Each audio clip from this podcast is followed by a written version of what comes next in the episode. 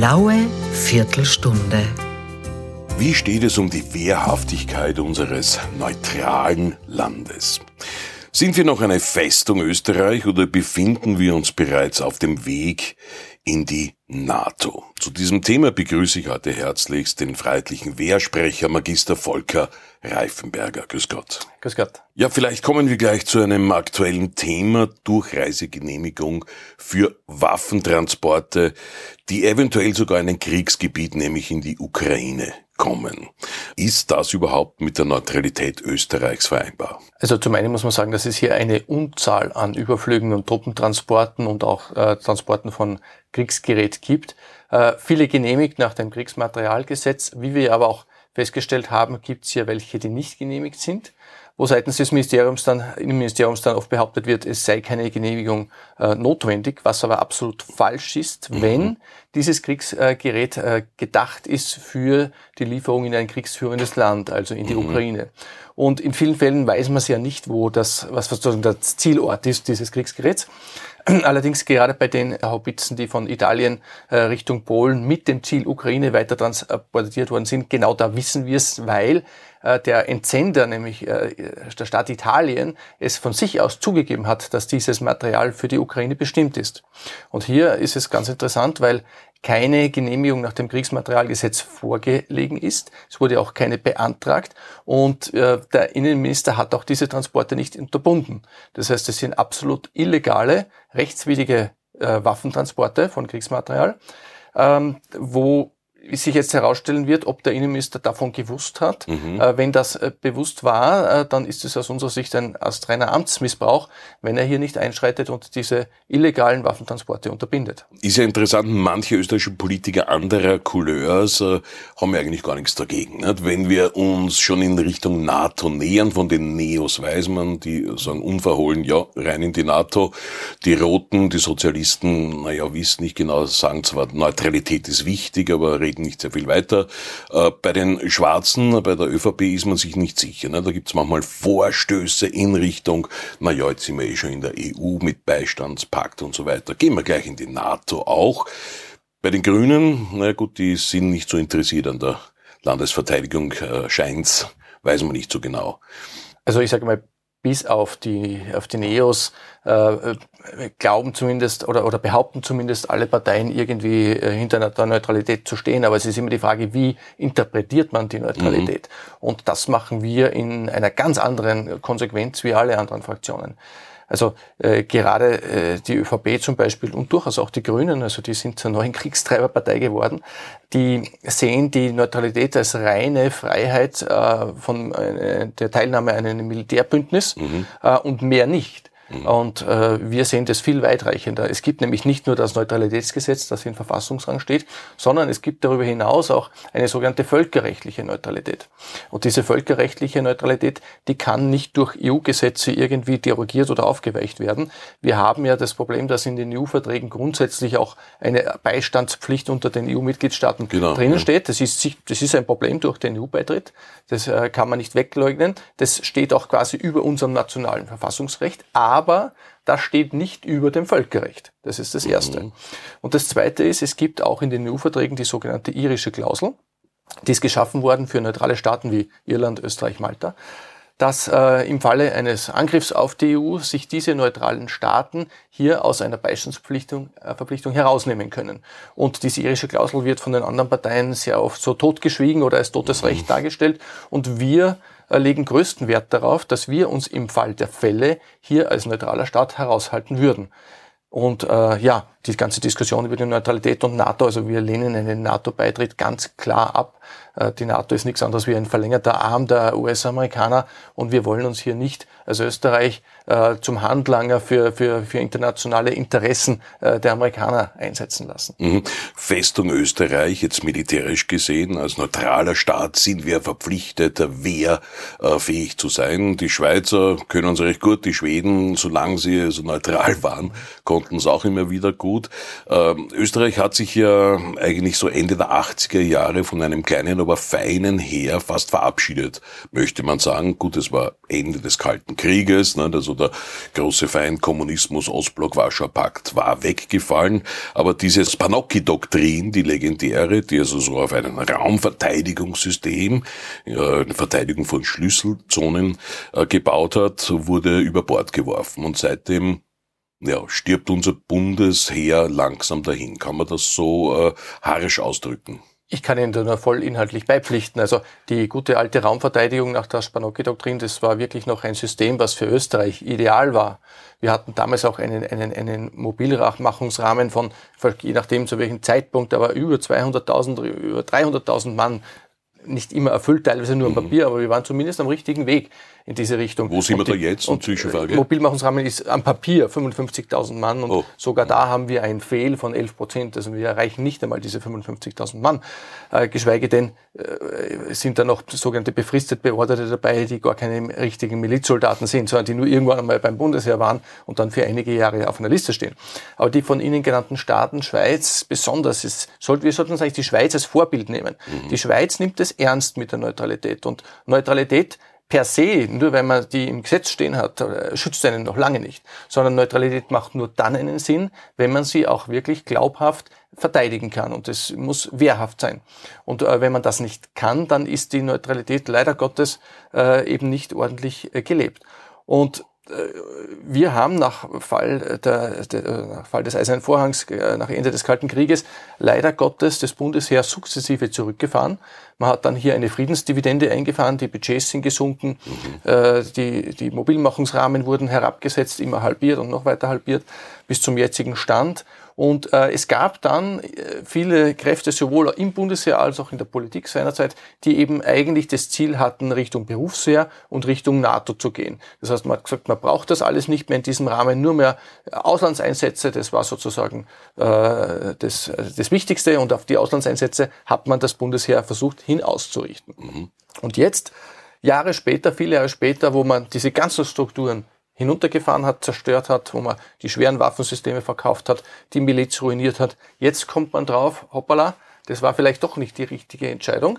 Und jetzt stehen wir allerdings vor einem Scherbenhaufen, der sich so schnell nicht mehr sanieren lässt. Mhm. Ähm, man muss sich vorstellen, damals äh, bei Raumverteidigungsübungen unter dieser Spanocchi-Doktrin sind sogar ausländische Spione nach Österreich gekommen. Ein Schweizer wurde sogar 1979 verhaftet. So gut oder angesehen war dieses System. Dann haben wir noch ein System, das ist noch äh, in äh, Aktion, das Luftraumüberwachungssystem Goldhaube. Äh, hat ja auch international Beachtung erlangt. Allerdings ja gute Augen äh, bedeutet nicht gleichzeitig auch äh, irgendwie kräftige Arme oder Hände zu haben, weil wir können es aber überwachen, aber wir können es militärisch wahrscheinlich nicht verteidigen. Ne? Da haben Sie vollkommen recht. Also wir sind sehr gut aufgestellt bei der sogenannten passiven Luftraumüberwachung. Mhm. Das heißt, das ist dieses System Goldhaube. Ja. Also wir sehen sehr gut, sehr weit, auch über unsere Grenzen hinweg. Also da beneiden uns sehr viele äh, andere Länder. Also die passive Luftraumüberwachung ist wirklich top. Allerdings bei der aktiven Luftraumüberwachung, da haben wir eine, eine Riesenbaustelle. Wir haben zum Beispiel äh, bei der, äh, auch bei die, die, die Fliegerabwehr. Die mhm. Fliegerabwehrbataillone wurden reduziert von drei auf nur mehr ein Fliegerabwehrbataillon in Österreich und das ist technisch absolut veraltet von der, von der Ausrüstung, von der Bewaffnung her. Also mhm. da haben wir riesige Mängel und da rede ich gar nicht von einer weitreichenden Fliegerabwehr, sondern auch auf kurze Distanz äh, sind wir hier nicht mehr befähigt dazu. Mhm. Das Zweite ist, äh, wenn Sie von einer, einer, einer Luftraumverteidigung sprechen, also von einer Luftraumverteidigung, äh, da können wir sowieso nur träumen davon. Äh, wir schaffen es ja nicht einmal ordentlich mit momentanem Zustand die Luftraumüberwachung aufrecht zu halten. Also wir schaffen es momentan nicht, dass wir wirklich 365 Tage im Jahr, äh, 24-7 sozusagen, egal bei welchem Wetter, wirklich eine Luftraumüberwachung sicherstellen. Da haben wir nicht die nötige Anzahl an Fliegern dazu. Wir haben die Flieger, die wir haben, die Eurofighter, die leider Gottes Darabosch seinerzeit mit seinem unsäglichen Deal sozusagen mhm. kastriert hat, diese Flieger, dass die nicht mehr die notwendige Ausrüstung hatten. Die haben die Nachtidentifizierungsfähigkeit nicht. Ihnen fehlt die entsprechende Bewaffnung, äh, die man bräuchte für so eine wirkliche aktive Luftraumüberwachung. Das heißt, wir haben leider Gottes in den, in den letzten, sage ich mal, zwei Jahrzehnten nur mehr eine Art Alibi äh, sozusagen hier betrieben, äh, haben uns immer mehr entwickelt in Richtung technisches Hilfswerk, ja, mit leicht bewaffnetes technisches Hilfswerk, aber von einer wirklichen militärischen Landesverteidigung, wo eine Luftüberlegenheit wirklich notwendig ist, von der haben wir uns schon lange entfernt. Es wurde im Vorjahr die Aufstockung des Heeresbudgets beschlossen, glaube ich, um 16 Milliarden circa. Weiß man schon, ob das einen Sinn macht oder wofür wird es eingesetzt? Ja. Man muss sagen, diese 16 Milliarden sind jetzt nicht für ein Jahr, sondern sozusagen diese ganze, in dieser ganzen Aufbauphase ja. sollen zusätzliche 16 Milliarden kommen. Wenn man es dann aufs einzelne Budgetjahr herunterbricht, das ist nicht mehr ganz so viel, wie es ah, jetzt ja. auf den ersten Blick ausschaut. Das zweite ist, es ist weniger als ursprünglich von der Politik versprochen. Also die Verteidigungsministerin hat uns durchaus ein höheres äh, Verteidigungsbudget äh, versprochen. Und das Zweite ist, äh, es gibt ja immer diese Kennzahlen im Bereich der Landesverteidigung mit ein Prozent des Bruttoinlandsproduktes oder eineinhalb Prozent und so weiter. Und äh, da hat sich die Verteidigungsministerin eines Tricks bedient, indem sie eben die Bundesheerpensionen, die gar nicht im, im, im Budget des Landesverteidigungsministeriums sozusagen angesiedelt sind, ähm, dass man die Bundesheerpensionen mit einberechnet, um irgendwie diesem Sollwert jetzt einmal von einem Prozent des BIP und später mal von 1,5 Prozent des BIP, was eh in weiter Ferne liegt, irgendwie näher zu kommen. Aber selbst unter Einberechnung dieser Pensionen schafft man es nicht, diese, äh, diese Kennzahlen zu erreichen. Man muss aber auch eines sagen, Geld allein ist auch nicht das, was uns die Landesverteidigung alleine rettet. Das Geld ist das eine, äh, gute Ausrüstung ist wichtig und so weiter. Was aber ein wesentlicher Faktor ist, ist die ganze Personalsituation. Wir haben in der Bundesverfassung stehen, dass das äh, Bundesheer nach den Grundsätzen eines Milizprinzips auszurichten ist. Und zwar steht dann in den erläuterten Bemerkungen dazu, dass man sich hier äh, der Schweiz als Vorbild bedient. Ja, als Vorbild bedient. Mhm. Und äh, unser Milizsystem ist leider Gottes in den letzten 20 Jahren total hinuntergefahren worden, ruiniert worden. Man hat da unzählige Verbände aufgelöst, man hat die Leute heimgeschickt vorzeitig. Man Kasernen geschlossen. Kasernen auch beschlossen, äh, geschlossen. Allerdings, wie gesagt, in der Miliz ist es jetzt so, dass seinerzeit äh, Bundesminister Platter ähm, als Verteidigungsminister, als Wahlzuckerl den Grundwehrdienst verkürzt hat, von acht Monate auf sechs Monate ja, herunter. Kann mich erinnern, ja. Und damit verbunden, das war sozusagen irgendwie der Todesstoß für die Miliz, weil früher gab es ein System, das wir für sehr sinnvoll erachtet haben und das wir auch gern wieder einführen wollten.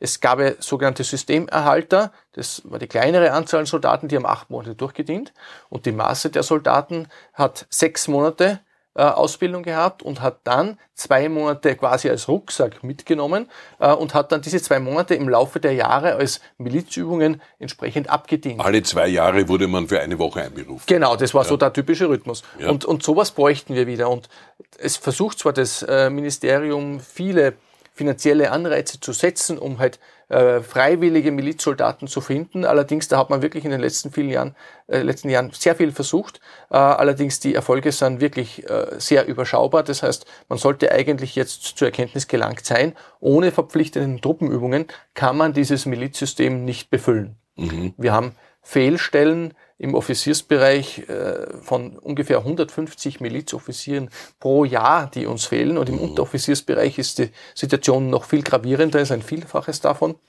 Und äh, das können wir nicht ohne verpflichtenden Truppenübungen machen. Und wenn man das nicht bald macht und hier nicht bald diese mutige Entscheidung trifft, das ist unpopulär, das ist, das ist klar. Nur wenn man das nicht macht, dann äh, werden die letzten alten Milizsoldaten, zu denen ich mich auch zähle, die es nur noch gibt, weil sie schon freiwillig oft unterschrieben haben für weitere zusätzliche Übungstage. Nur wenn die dann einmal wegsterben, sozusagen rausbrechen äh, aus dem System, dann äh, wird es keine Miliz mehr geben. Und dann gibt es auch nichts, was man irgendwer mehr aufwachsen lassen kann. Ja. Äh, Sie sind ja selbst Offizier. Wie bekommt man eigentlich die jungen Leute die man sieht auf TikTok-Videos über Häuserschluchten sprengen oder mit Skateboards äh, mit 70 kmh Straße hinunterpfeilen. Wie erweckt man in denen das Interesse wieder für den Beruf des Soldaten? Das ist natürlich ein, ein, ein, vielschichtiges Thema. Zum einen muss man wieder aufbauen das sogenannte Informationsoffizierswesen, dass wirklich hier Offiziere in die Schulen gehen und dort die Schüler aufklären, entsprechend äh, über, über den Grundwehrdienst, hier Unterrichte gestalten und einfach informieren. Das gab's früher, das gibt's kaum mehr oder gab's kaum mehr in den letzten Jahren. Mhm. Das versucht man jetzt langsam wieder aufzubauen. Das Zweite ist, wir haben ja in unserer Bundesverfassung die umfassende Landesverteidigung und die ist gegliedert in verschiedene Bereiche, nämlich in die militärische Landesverteidigung, die durch das Bundesheer abgedeckt wird, durch eine zivile Landesverteidigung, durch eine wirtschaftliche Landesverteidigung und ganz ein wesentlicher Faktor, die geistige Landesverteidigung. Und diese geistige Landesverteidigung, das ist etwas, etwas ein, ein Bereich, der äh, mit Masse in den Bildungsbereich hineinfällt, wo man eben im Rahmen der Lehrpläne und in den Schulen sozusagen auch äh, unsere, unseren, unsere Kinder entsprechend heranführen muss, ihnen das Verständnis vermitteln muss, warum Landesverteidigung wichtig ist und dass es seine Berechtigung hat und, und über das Ganze aufklären muss. Und diese geistige Landesverteidigung, die wurde leider Gottes sträflich vernachlässigt in den letzten Jahren, die findet de facto nicht mehr statt. Also das sind einmal Dinge, die man nachschärfen muss, die man wieder verbessern und aufbauen muss, damit überhaupt ein Wehrwille wieder mal gegeben ist. Es mhm. gibt ja Umfragen, die sind erschreckend, dass ja nur mehr ein ganz geringer Anteil der österreichischen Bevölkerung überhaupt bereit wäre, sich mit der Waffe in der Hand fürs eigene Land einzusetzen. Also als erstes muss man mal diesen Wehrwillen mhm. wieder schaffen.